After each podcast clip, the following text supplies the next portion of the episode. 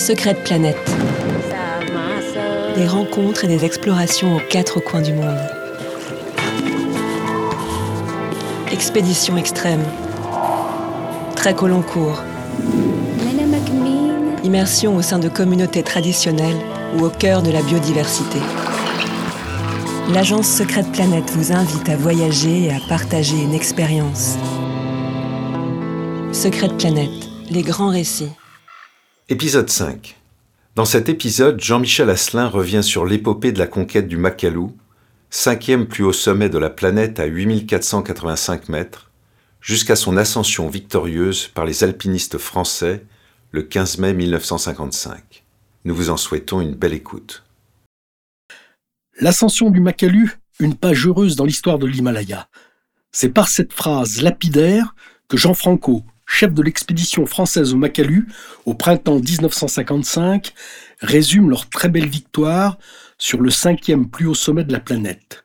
Les plus de 8000 précédemment gravis, Annapurna, Everest, Nanga Parbat, K2, Choyu, ont vu trois participants tout au plus se dresser au sommet grâce au soutien logistique de tous.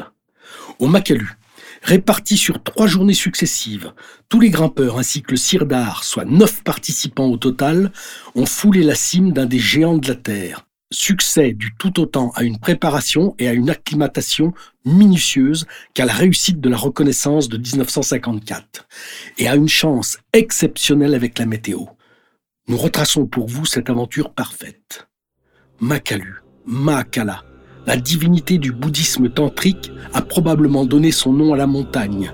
Le dieu destructeur, protecteur, portera chance aux Français. Mahakala, c'est l'avatar bouddhiste du dieu Shiva.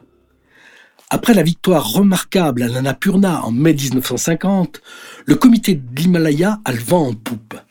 L'objectif suivant sera l'Everest les autorités népalaises accordent les permis en priorité aux Suisses en 1952, aux Britanniques en 1953 et enfin aux Français.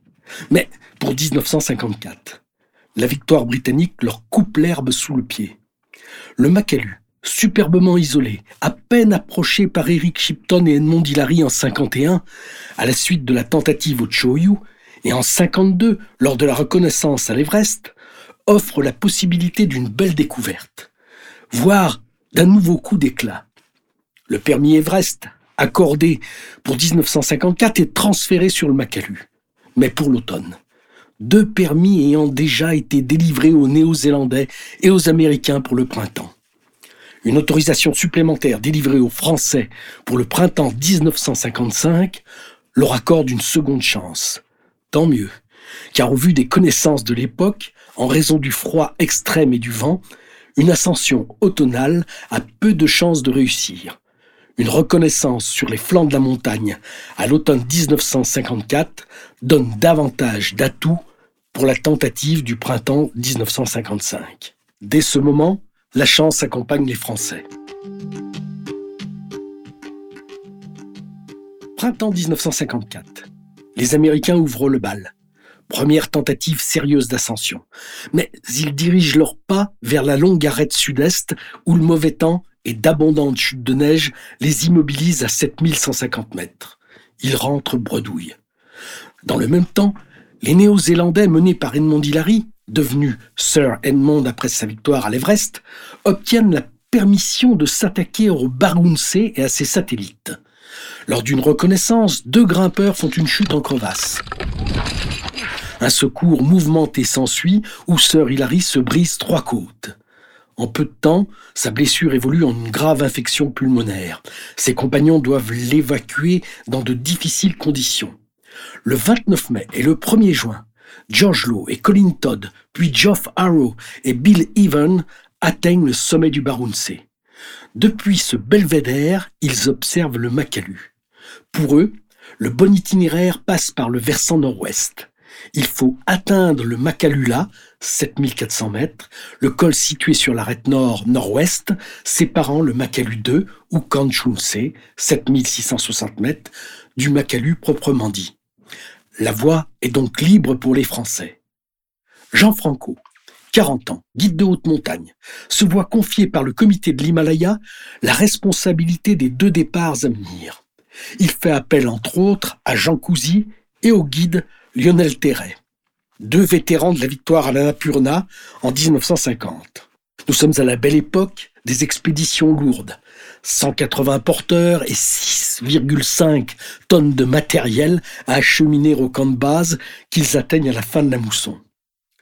Pour obtenir la meilleure vue possible sur l'ensemble du massif du Makalu, ils gravissent plusieurs sommets à un rythme soutenu, dont le Pétanxé, 6730 mètres au nord. La remontée de la combe nord-ouest du Makalu les mène en quatre camps successifs au pied de la partie la plus raide. Ils forcent le passage et atteignent le Makalula, 7400 mètres, où ils établissent le camp 5. Au départ de ce camp, ils réalisent alors la première ascension du Makalu 2 à l'extrémité de l'arête nord-nord-ouest.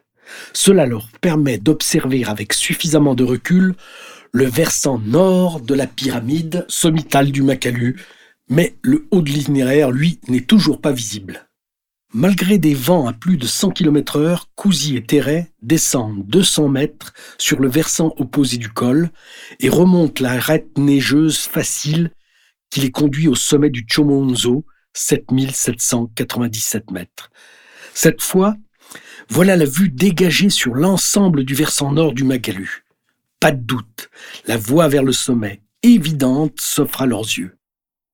Pour remonter au col, ils frôlent la catastrophe. Le vent a renversé, puis recouvert les deux bouteilles d'oxygène de secours déposées à l'allée.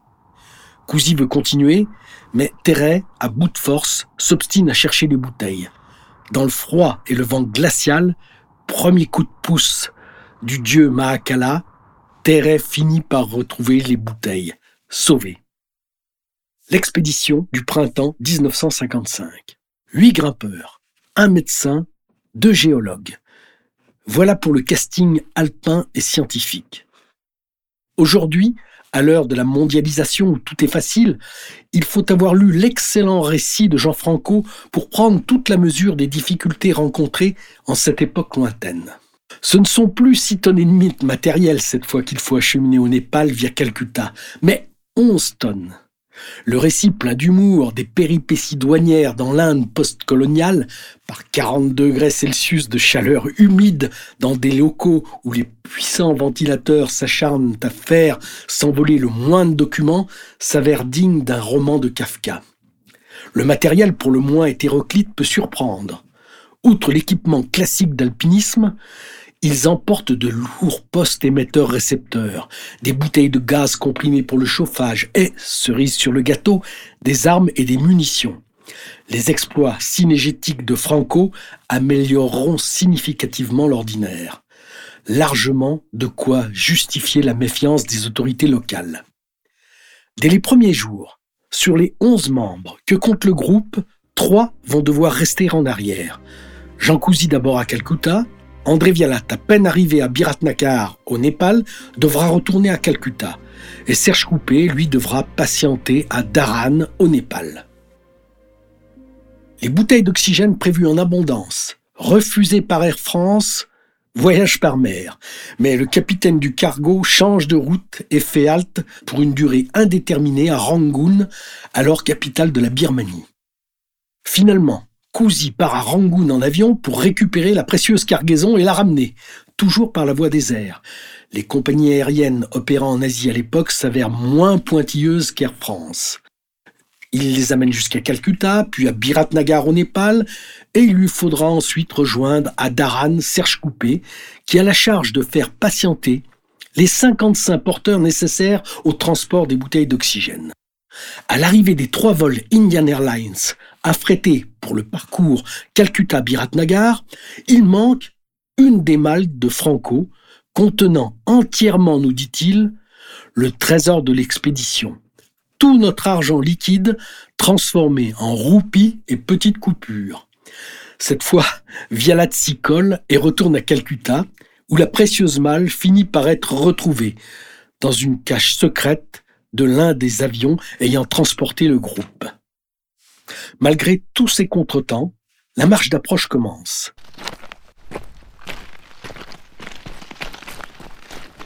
une piste défoncée mène de Nagar à Daran. Pas moins de 350 porteurs et 25 Sherpas venus de Darjeeling prennent ensuite la relève pour parcourir les chemins le long de la rivière Haroun jusqu'au dernier village, Sedouwa. Au-delà, un univers minéral les attend.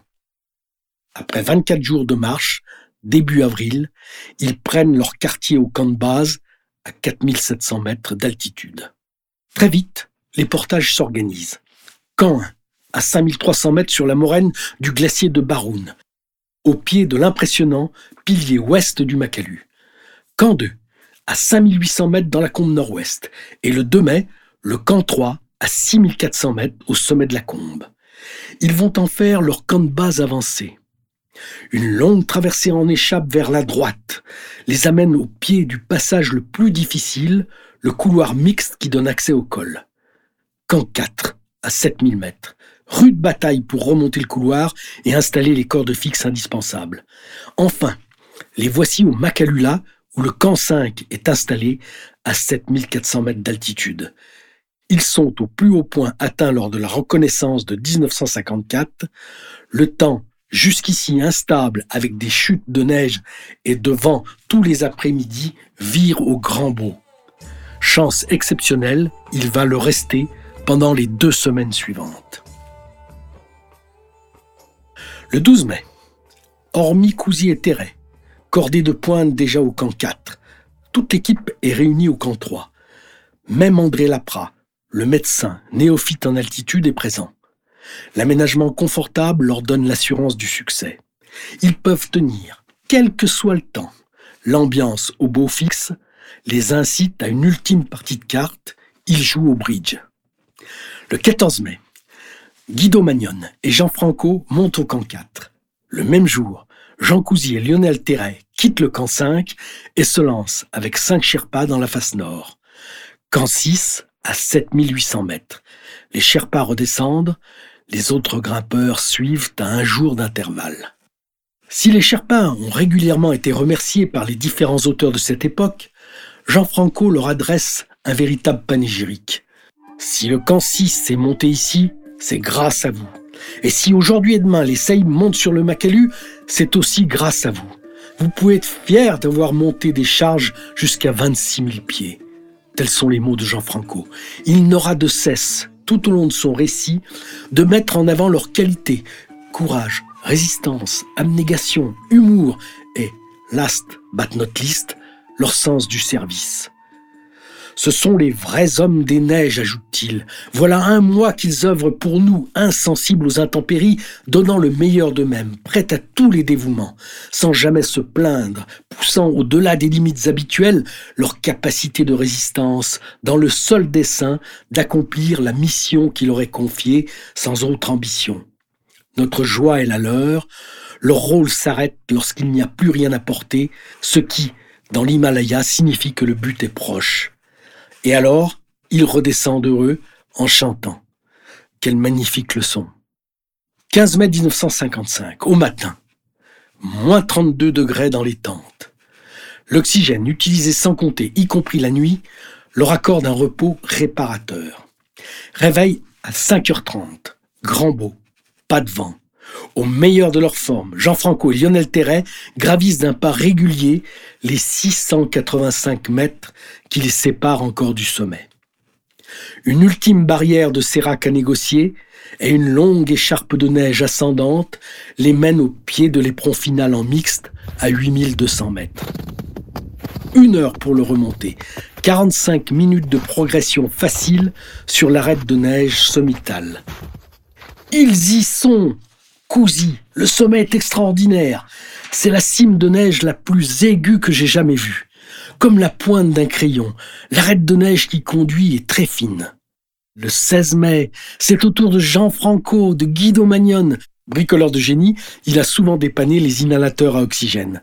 Et du sirdar Kielzen Norbu, de se dresser sur la cime. Et pour clore en beauté, le 17 mai, Jean Bouvier, Serge Coupé, Pierre Leroux et André Vialat leur succèdent. Depuis les débuts de l'himalayisme, c'est la première, la seule expédition à voir tous ses participants parvenir au sommet, un coup de maître. Mais l'exploit ne s'arrête pas là. De retour au camp de base, Sona, l'un des Sherpas de Darjeeling, est malade. Contracture, nausées, vomissements. Diagnostic, appendicite aiguë. Le docteur Lapra aimerait beaucoup se tromper, mais 24 heures plus tard, il n'a plus le choix. Il faut opérer. Minuit. Trois tables de camping en aluminium ficelées deviennent la table d'opération. Pour anesthésiant de l'éther, Franco, Bouvier, Coupé et Leroux s'improvisent assistants du chirurgien. Gyalzen le Sirdar sert d'interprète pour Sona. Franco. Gyalzen est vert d'émotion, prêt à défaillir. Lui, l'homme du mont Hapi qui a porté un jour son saïb agonisant sur les neiges de l'arête sommitale à 7000 mètres, il nous demande de le laisser sortir. Il est 4 heures du matin lorsque le docteur serre la dernière agrafe. Sona vivra. Modestie oblige. Lionel Terret, dans sa remarquable autobiographie Les Conquérants de l'inutile, nous décrit en quelques lignes son retour avec Guido Magnon par le chemin des écoliers. En pleine forme, à la descente du Macalu, cinéaste amateur lors de l'expédition, Lionel Terret et Guido Magnon, avides de découvrir le Solokumbu, obtiennent l'autorisation de Franco de se séparer du groupe. Avec quelques porteurs, en trois jours de marche, ils arrivent à Namché Bazar. Pendant deux jours, ce ne furent que chants, danses et fraternelles libations de bière de billets et de thé au beurre. De grandes fêtes religieuses devant se tenir à la Gompa Tamé, ils filent au monastère pour y découvrir les insolites danses religieuses tantriques. Mais il faut rentrer. Un invraisemblable chemin, franchissant un col à plus de 6000 mètres, et une semaine de marche forcée les conduisent à Katmandou. Bien qu'aucun col ne soit cité, les voyageurs avertis auront facilement reconnu le parcours Sherpa Nicole, Westcol, Anfulapsa, Namche Bazar, Tamé, Teshilapsa, Katmandou. Qui dit mieux? Ainsi s'achève ce formidable récit sur la conquête du Makalu, cinquième plus haut sommet de la planète. Ce récit est tiré de l'article rédigé par Didier Mille, collaborateur de Secret Planet, à retrouver illustré de photos et d'une bibliographie sur le blog d'Expédition Unlimited. Retrouvez l'ensemble de nos programmes d'expédition à 8000 mètres, dont l'ascension du Makalu par la voie normale, sur le site internet d'Expédition Unlimited, l'activité d'expédition extrême de Secret Planet.